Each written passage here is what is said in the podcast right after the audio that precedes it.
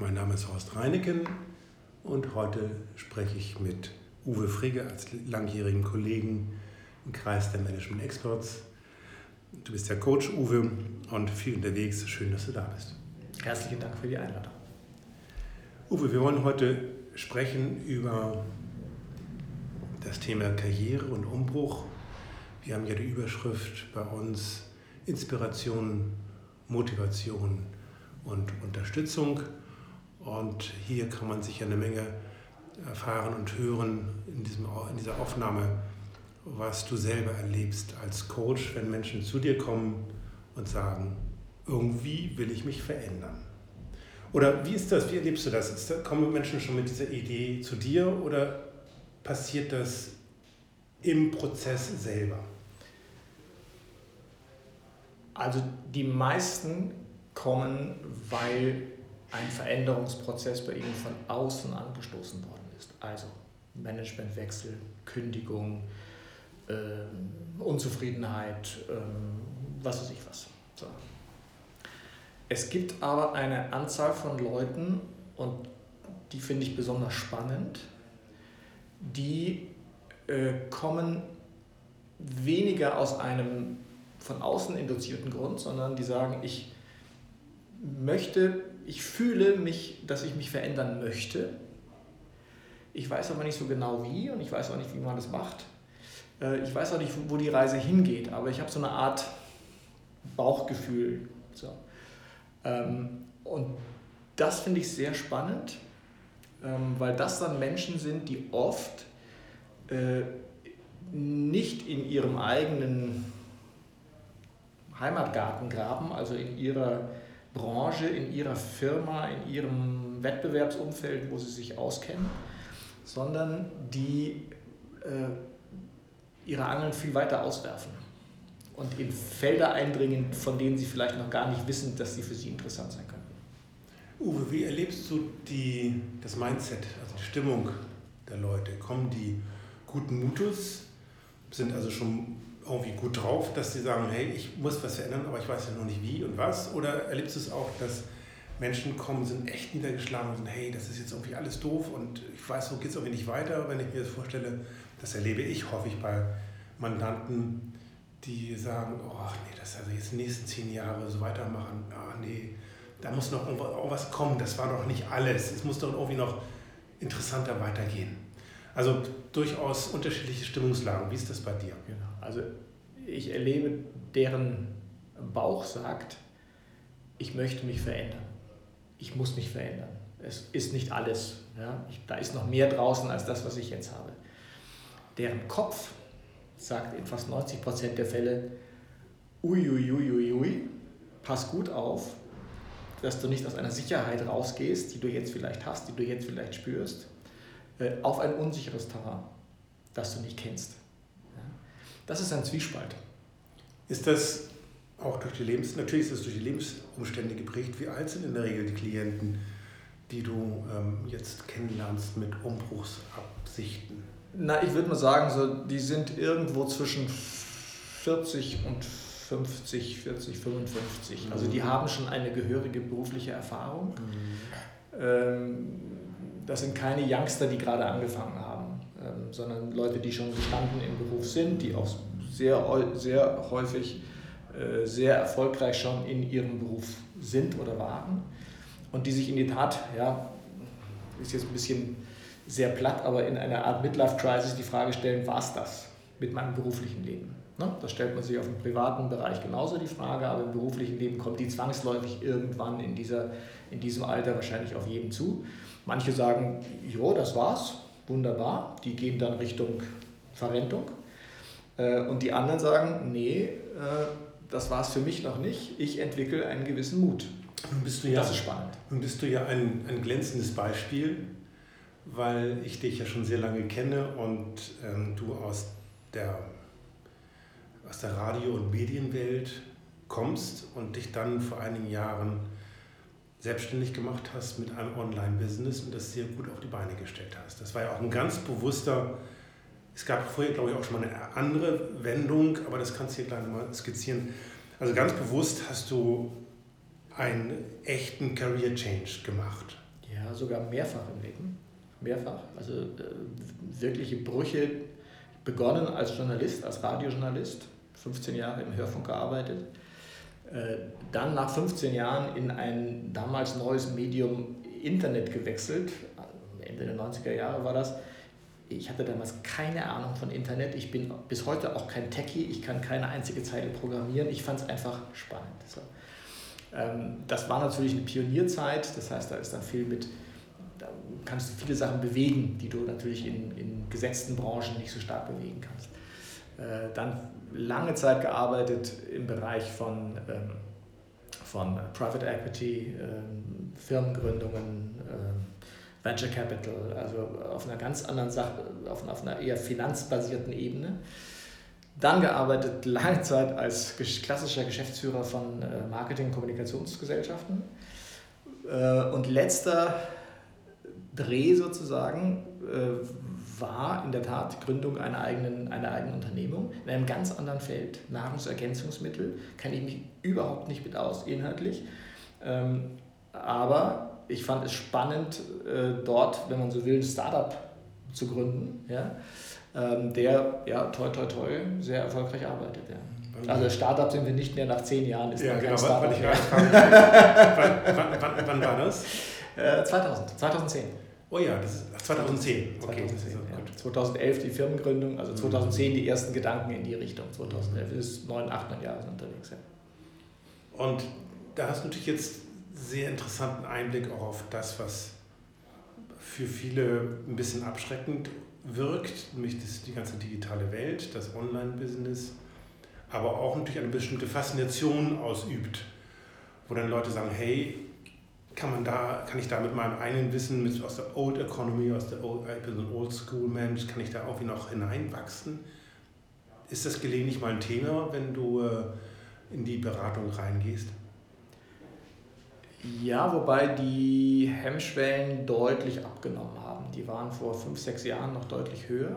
Mittlerweile ist das Wissen um das Internet, sage ich jetzt mal, äh, zu einem weitestgehend zu einem allgemeinen Wissen geworden. Nicht von der technischen Seite, aber von der Anwendungsseite. Also wie funktioniert das eigentlich so?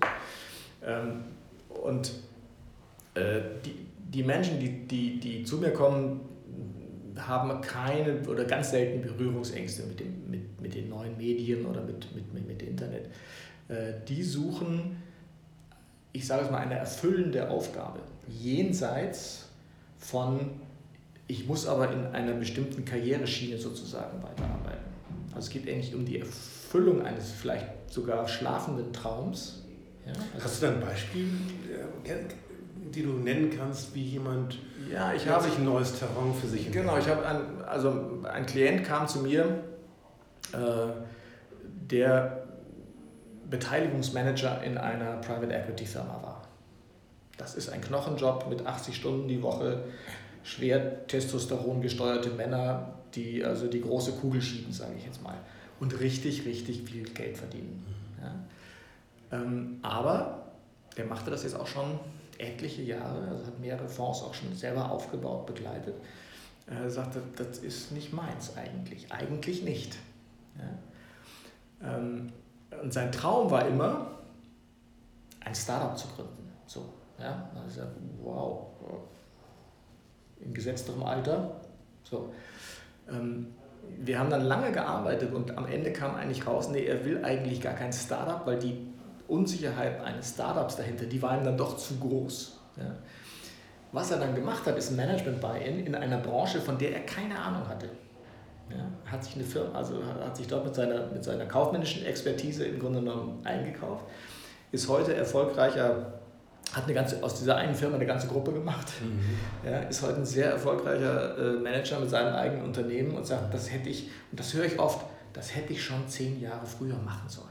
Ist er jetzt irgendwo erfüllter, zufriedener? Ja, auf jeden Fall. Auf jeden Fall. Das ist, er sagt, das ist jetzt sein Ding. Also jetzt, na, jetzt er, das ist, er, er verdient weniger Geld. Äh, er hat eine höhere Lebensqualität, er hat eine viel höhere berufliche und auch private Zufriedenheit äh, erreicht, die er wahrscheinlich in seinem, sagt, wenn er weitergemacht hätte auf seiner alten Schiene, wäre er wahrscheinlich noch fünf, sechs Jahre wäre ausgebrannt gewesen. Ja, weil das, also die Arbeitsbelastung ist so hoch, der Druck ist so hoch und der sagt, sagte auch dann, was nützt es mir, wenn ich jetzt noch ein Null auf dem Konto habe? Das ist zwar schön, aber Geld hält nicht warm. Das ist auch noch darüber hinaus ein sehr wichtiger Gedanke. Geld, Sicherheit, die eigenen Lebensumstände, Familie. Man kann ja nicht einfach irgendwo sagen, wir hatten vorhin im Vorgespräch, ja, ich werde jetzt mal Schornsteinfeger. Und wenn die Frau dann kommt, ja, ist ja eine super Idee, aber was machen wir jetzt mit den äh, Raten fürs Haus? Genau.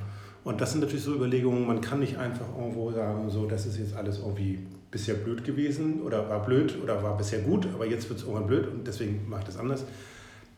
Das ist ja, ist ja durchaus im weiteren Zusammenhang auch zu prüfen. Ja, also das ist ein wesentlicher Teil. Ja, also die, ein wesentlicher Teil, äh, wenn ich mit Klienten arbeite, zum Thema diese berufliche Visionsentwicklung, wo kann es hingehen, ist zu sagen, Achtung, du stehst nicht auf der grünen Wiese alleine, ja, sondern du hast eine Familie, du hast Freunde, du hast Verpflichtungen, du hast äh, vielleicht ein Haus gebaut, du, hast, du lebst in bestimmten sozialen äh, äh, Zusammenhängen, du lebst vielleicht sogar in bestimmten Regionen, wo du einfach verankert bist oder nicht verankert bist.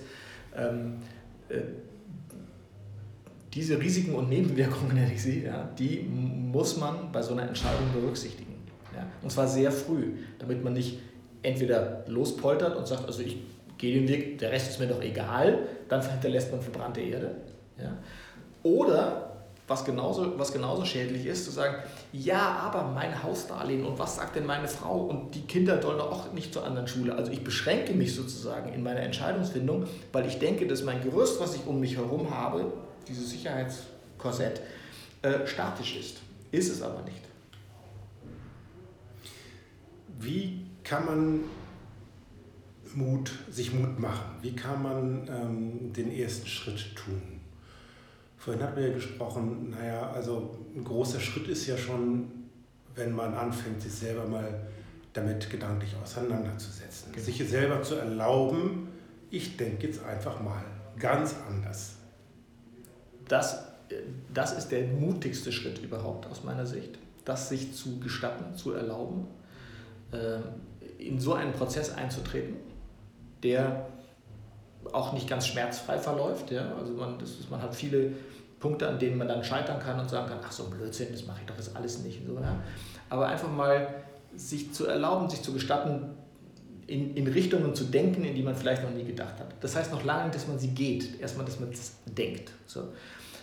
Und ich merke dann, dass die Realisierung, also der Mut, das auch zu tun, äh, qua ein, Auto, ein Automatismus ist. Also der erste Schritt der Reise ist, darüber nachzudenken, sich zu gestatten, nicht es dann zu tun. Das fällt relativ leicht, auch dann die Entscheidung zu fällen. Wenn es gedanklich vorbereitet ist. Wenn es gedanklich vorbereitet ist. Wenn ich sozusagen mein gesamtes Feld meiner Möglichkeiten und das Feld der, der Abhängigkeiten, in die ich mich vielleicht befinde, äh, wenn ich die erstmal sozusagen sortiert habe und dann daraufhin meine Optionen sozusagen ausbreite und sagen, ja, das ist, ja, und äh, gut, das ist jetzt ein sehr obskures Beispiel, ja, es wird niemand vom Generalmanager sagen, jetzt werde ich mal Schornsteinfeger, ja, das Unsinn, aber eine Branche zu wechseln oder auch ein Tätigkeitsfeld zu wechseln, was heute, was heute üblich ist, ja, in jungen Jahren. Ja. Ähm, und was ich finde, ein Lebenslauf, auch im beruflichen Lebenslauf, äh, stark bereichert. Ja, verschiedene Branchenexpertisen zu haben, verschiedene äh, Inhaltsexpertisen zu haben, eben nicht nur bei HR zu arbeiten, nicht nur als Controller zu arbeiten, nicht nur als technischer Leiter irgendwo zu arbeiten, sondern auch in ganz anderen Tätigkeitsfeldern. Uwe, wie kannst du, äh, schon dass ich dich unterbreche, ja. wie kannst du einen Gedanken anregen als Coach, dass jemand neue Gedanken hat? Dass er, dass er das zulässt. Also ich kenne das aus von Mandanten, die sich, die sich im gewissen Sinne, wenn sie neue Gedanken haben, das Gefühl haben, ich werde mir untreu. Ich werde ich werd irgendwie, ähm, ich verrate mich selber, wenn ich jetzt plötzlich neue Gedanken habe, als würde ich gedanklich fremd gehen und als sei dieser Gedanke schon selber verwerflich. Ja. Wie erlebst du das, dass ähm, ein Mandant das zulässt Ja. für sich? Also ich gehe gerne mit dem Mandanten auf einen Prozess, wo sie sich bewusst räumlich und inhaltlich rausklinken von den Orten, wo sie eigentlich sind, weil das bindet. Ja? Also bitte nicht in deren Büro, bitte nicht in irgendeiner Hotellobby. Hotel- äh, Hotellobby.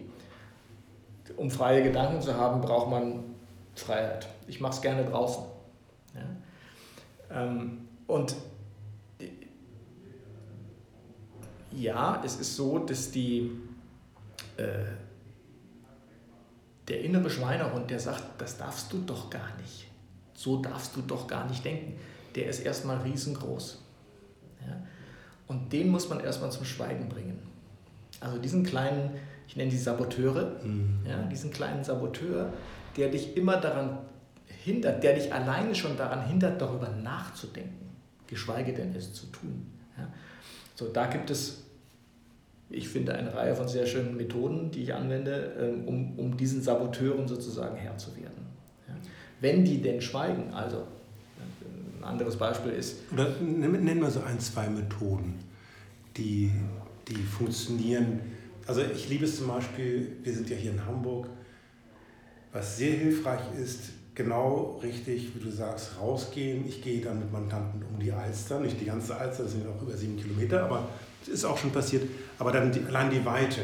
Die Weite ja, lässt dann Gedanken öffnet, öffnet, zu, öffnet äh, das Gehen, die Bewegung selber ähm, führt dazu, dass man anders, anders gelüftet und belüftet wird.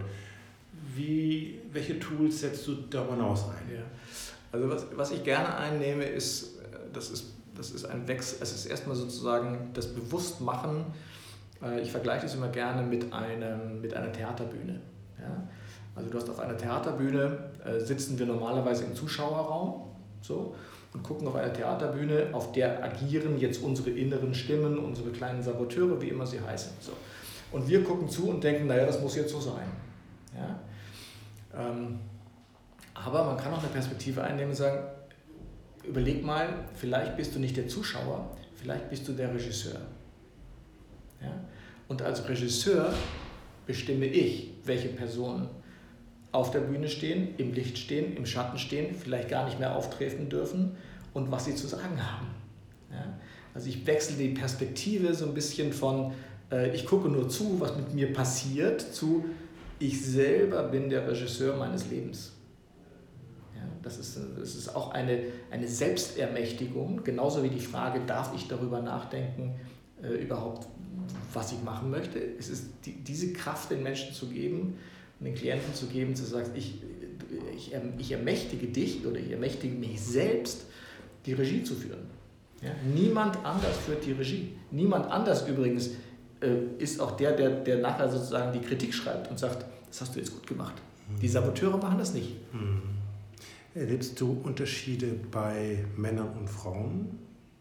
Ich habe die Erfahrung, dass Männer sehr, sehr strukturiert sind, auch gerne mal den Deckel hochheben, anfangen zu träumen. Ich hatte jetzt gerade einen Mandanten, der sagte, ach, mein Wunsch war es eigentlich immer, Geschichte zu studieren, an der Uni was mit Geschichte zu machen. Und das war kaum gesagt, war der Deckel sofort wieder zu. Weil, weil man als Mann eben gewohnt ist, strukturiert zu arbeiten und sich daraus eine, ein Risiko, was eigentlich kein Risiko ist, aber man das Gefühl hat, wenn ich diesen Gedanken äußere, ist er schon verbindlich. Ich muss dementsprechend auch den nächsten Schritt gehen. Und die Furcht davor, die Angst davor zu sagen, wenn ich diesen Gedanken habe, wenn ich ihn sogar äußere, werde ich auch daran gemessen, ihn auch zu gehen. Und dieser, diesen, diesen Rollenwechsel, den du gerade beschrieben hast, von Zuschauer zum Regisseur, ist ja ein Rollenwechsel. Das ist die gleiche Person, aber du kannst ja die, du kannst ja die, die Rolle, die Aufgabe des Regisseurs, Regisseurs ja auch wieder verlassen. Du kannst dich ja sagen, okay, jetzt war ich im Regisseur, jetzt setze ich wieder als Zuschauer Richtig. in die Bank. Und sag, Ist auch wichtig, ist auch wichtig. Ja. Aber allein schon zu wissen, dass es diese Rollen gibt, Mhm. dass ich sie beide einnehmen kann. Mhm. Ja. Zu deiner Frage, also Unterschied Mann-Frau. Ähm, das hat, glaube ich, auch ein Stück weit mit der Rolle zu tun. Frauen haben sich nach meinem Dafürhalten, das sieht man auch an der Anzahl der Frauen, die in der Politik sind beispielsweise, die enorm zugenommen hat, haben sich in ihrem Rollenbild emanzipiert, efrauzipiert. Mhm. Männer dagegen sind immer noch in dem klassischen, ja, wenn, ich, äh, wenn ich das sage, dann stehe ich dazu, Punkt. Ja, und das ist meine Karriere und so sieht sie aus. Ne? Mhm. Abteilungsleiter, Hauptabteilungsleiter, Bereichsleiter. So, das ist, da will ich hin. Mhm. So. Ähm, in der Konsequenz unterscheiden sich Männer und Frauen nicht. Weil Männer sind härtere Nüsse. Frauen sind eher bereit, also nach meiner Erfahrung, eher bereit, äh, out of the box zu denken als Männer. Mhm. Was sie, Klammer auf, mitunter überlegen macht, Klammer zu. Hm. Okay. Ähm, wir sind, ich gucke auf die Uhr, wir sind schon wieder am Ende, Uwe. Wir können ewig weitersprechen. Werden wir vielleicht auch tun. Also da nochmal ein, ein Nachschuss, äh, noch eine weitere Folge machen, anhand eines konkreten Beispiels zum Beispiel. Aber Uwe, erstmal herzlichen Dank, dass du da warst und ja, weiter eine gute Zeit in Hamburg. Herzlichen Dank.